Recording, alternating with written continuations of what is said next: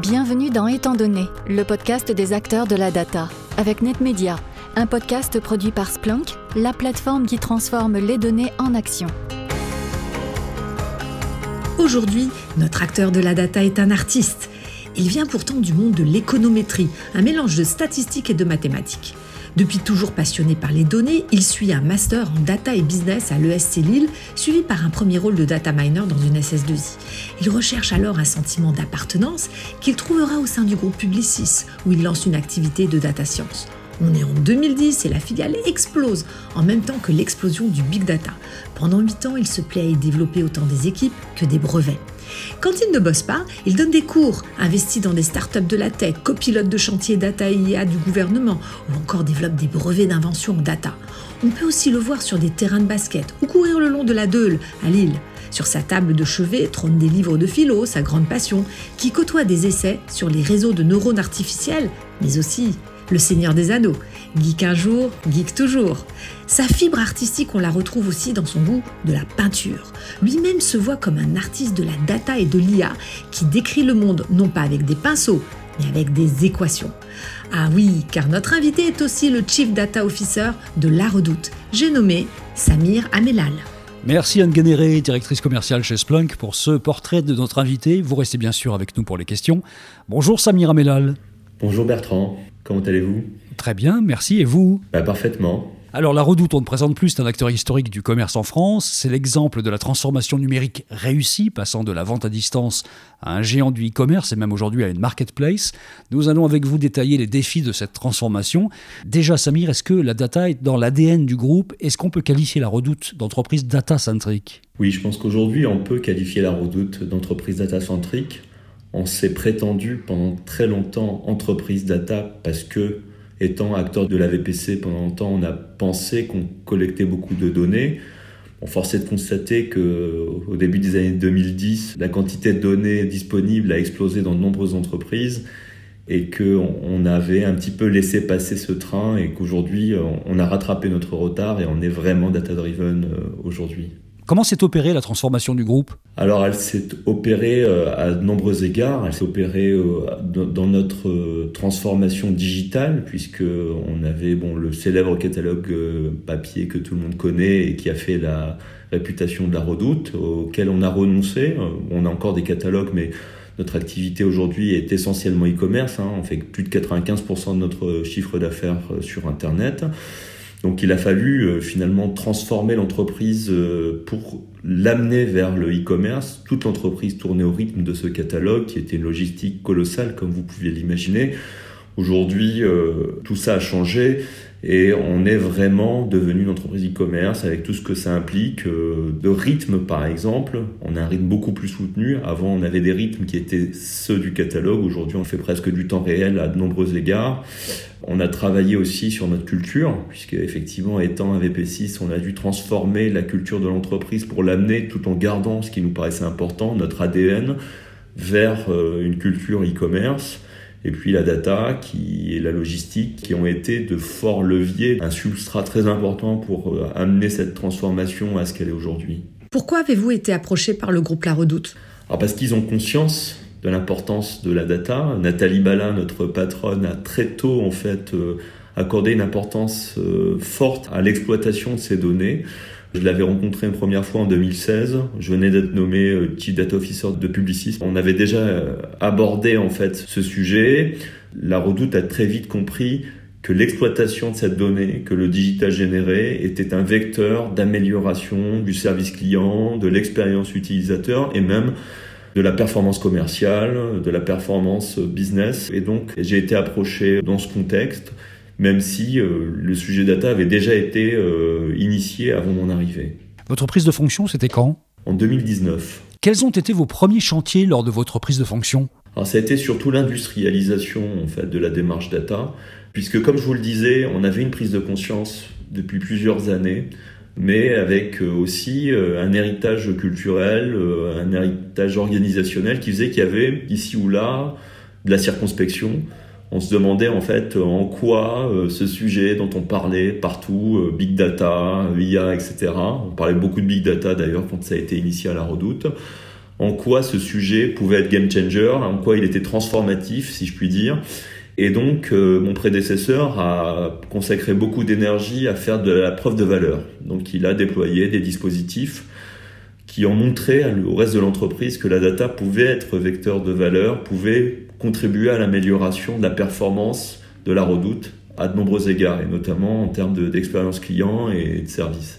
Et, et, ensuite, quand je suis arrivé, je suis arrivé dans un contexte où de nombreuses entreprises avaient fait la même démarche. Cette preuve de valeur avait été faite et il était temps d'industrialiser en fait la démarche data, de la professionnaliser, de faire en sorte que ça devienne en fait une démarche transversale, professionnelle, industrielle, scalable et donc, euh, c'est le premier chantier que j'ai adressé. C'est-à-dire qu'on avait plein de proof of value et de proof of concept qui avaient été développés, qui continuaient à exister sans forcément être facilement maintenables, évolutifs, etc. C'était en fait des projets euh, que je qualifierais de relativement artisanal. Et puis ensuite, on s'est attelé en fait à les rendre plus industriels, plus maintenables, de les inscrire dans une plateforme homogène, dans une démarche homogène, etc., d'industrialisation, avec tout ce que ça implique. Alors, je vais pas employer de mots trop techniques, mais CI/CD, euh, documentation, plateforme, DataOps, FinOps, donc tout ce qui est monitoring en fait de nos flux, monitoring de nos coûts, puisqu'en fait on est dans le cloud et donc nos coûts en fait sont euh, comment dire adaptés en fonction de notre besoin par nos providers de services, Google et Azure. Et donc, on a lancé toutes ces démarches en fait de professionnalisation de notre direction. Que fallait-il supprimer en termes de legacy et quelle philosophie vouliez-vous mettre en place?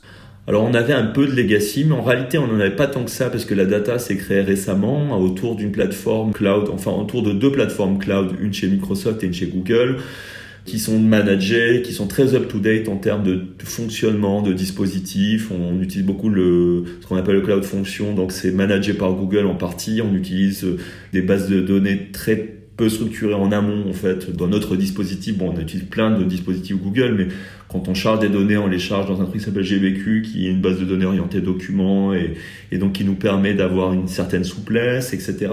Donc on a relativement peu de legacy. Plus on, on sortait des vieux dispositifs, des vieux systèmes de la old legacy, plus en fait la data devait rendre à l'IT en fait la paternité finalement de ce qu'on avait fait pour justement faciliter les choses, faciliter l'interopérabilité. Donc euh, ça a été là plutôt que c'est trouver la legacy, plus que dans les dispositifs et les systèmes qu'on utilisait. Encore une fois, on utilisait des systèmes cloud complètement euh, à jour en termes de capacité, etc. Et un mot de votre philosophie? Alors ma philosophie, c'est, enfin si je devais parler philosophie de data et notamment à la redoute, c'est que la data est, est, est l'affaire de tous. C'est pas l'affaire d'une direction, même si on a une direction à part entière, qu'on est euh, complètement transverse, rattaché à la présidence. C'est l'affaire de tous, c'est l'affaire de toute l'entreprise.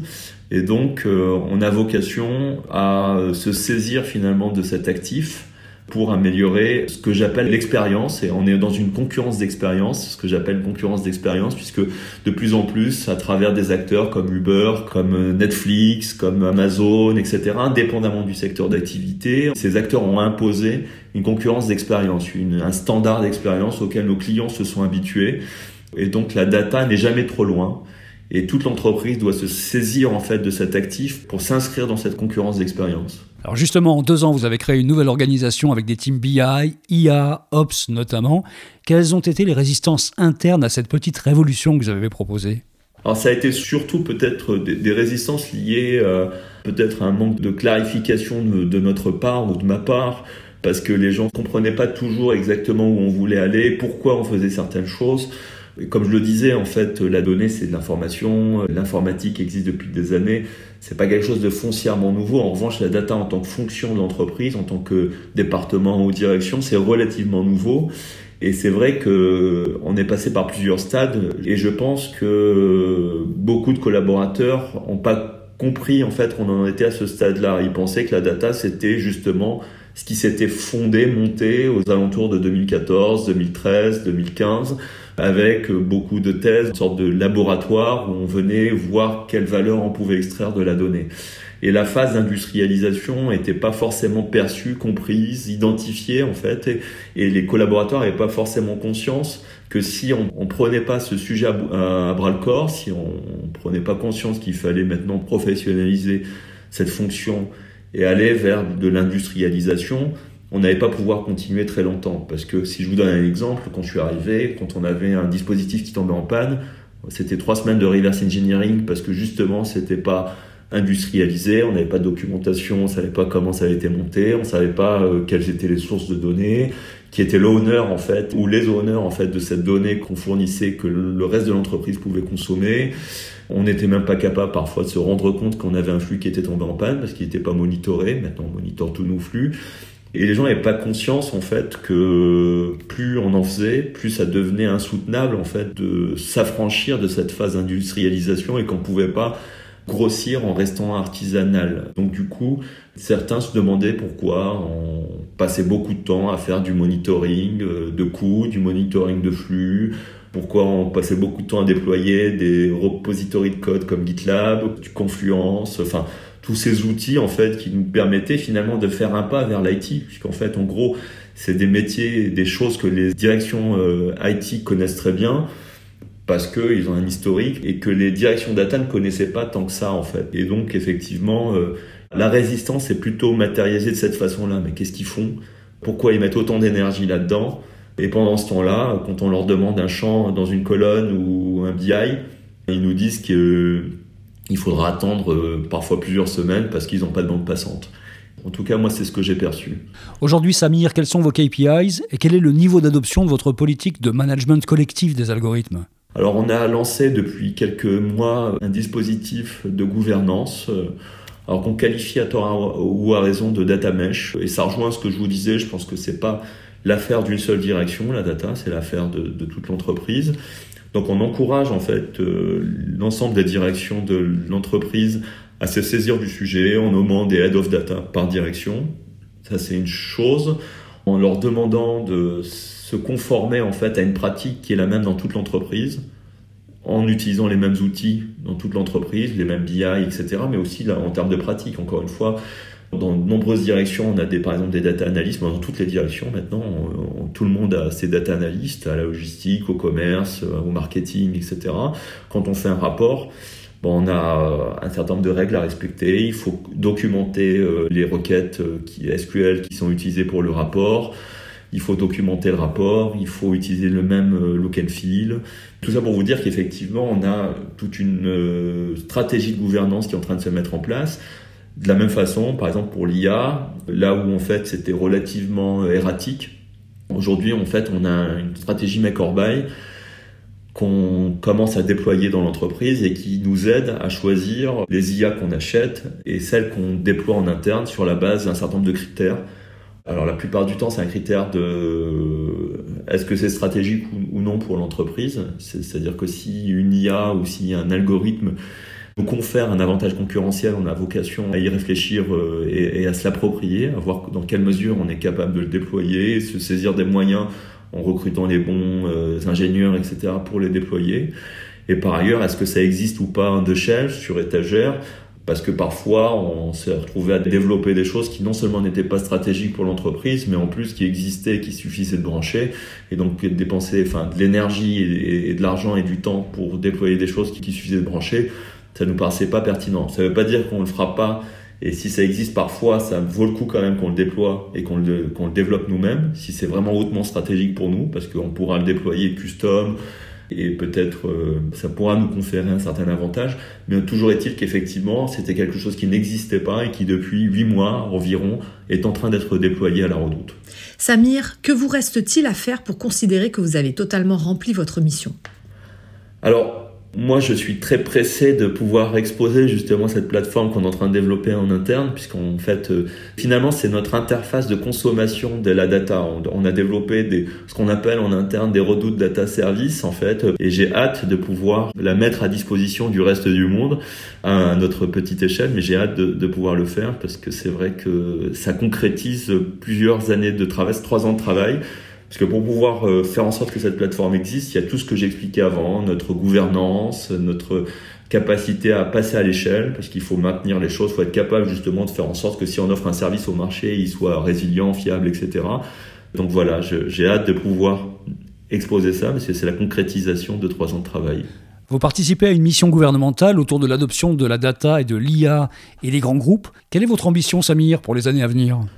Alors, moi, c'est vrai que j'aimerais bien, à travers ce qu'on fait à la Redoute, à travers ce qu'on fait dans cette mission gouvernementale que vous évoquiez, qu'on arrive à constituer un certain leadership à certains égards. Il y a plein de domaines. Euh, je pense pas que la, bataille euh, soit déjà perdue. Il y a des sujets sur lesquels on a beaucoup de retard, mais il y a quand même des raisons d'espérer. Nos talents sont exceptionnels. Hein. On se les fait voler par les plus grands groupes américains. On a de très bonnes formations, très bonnes écoles.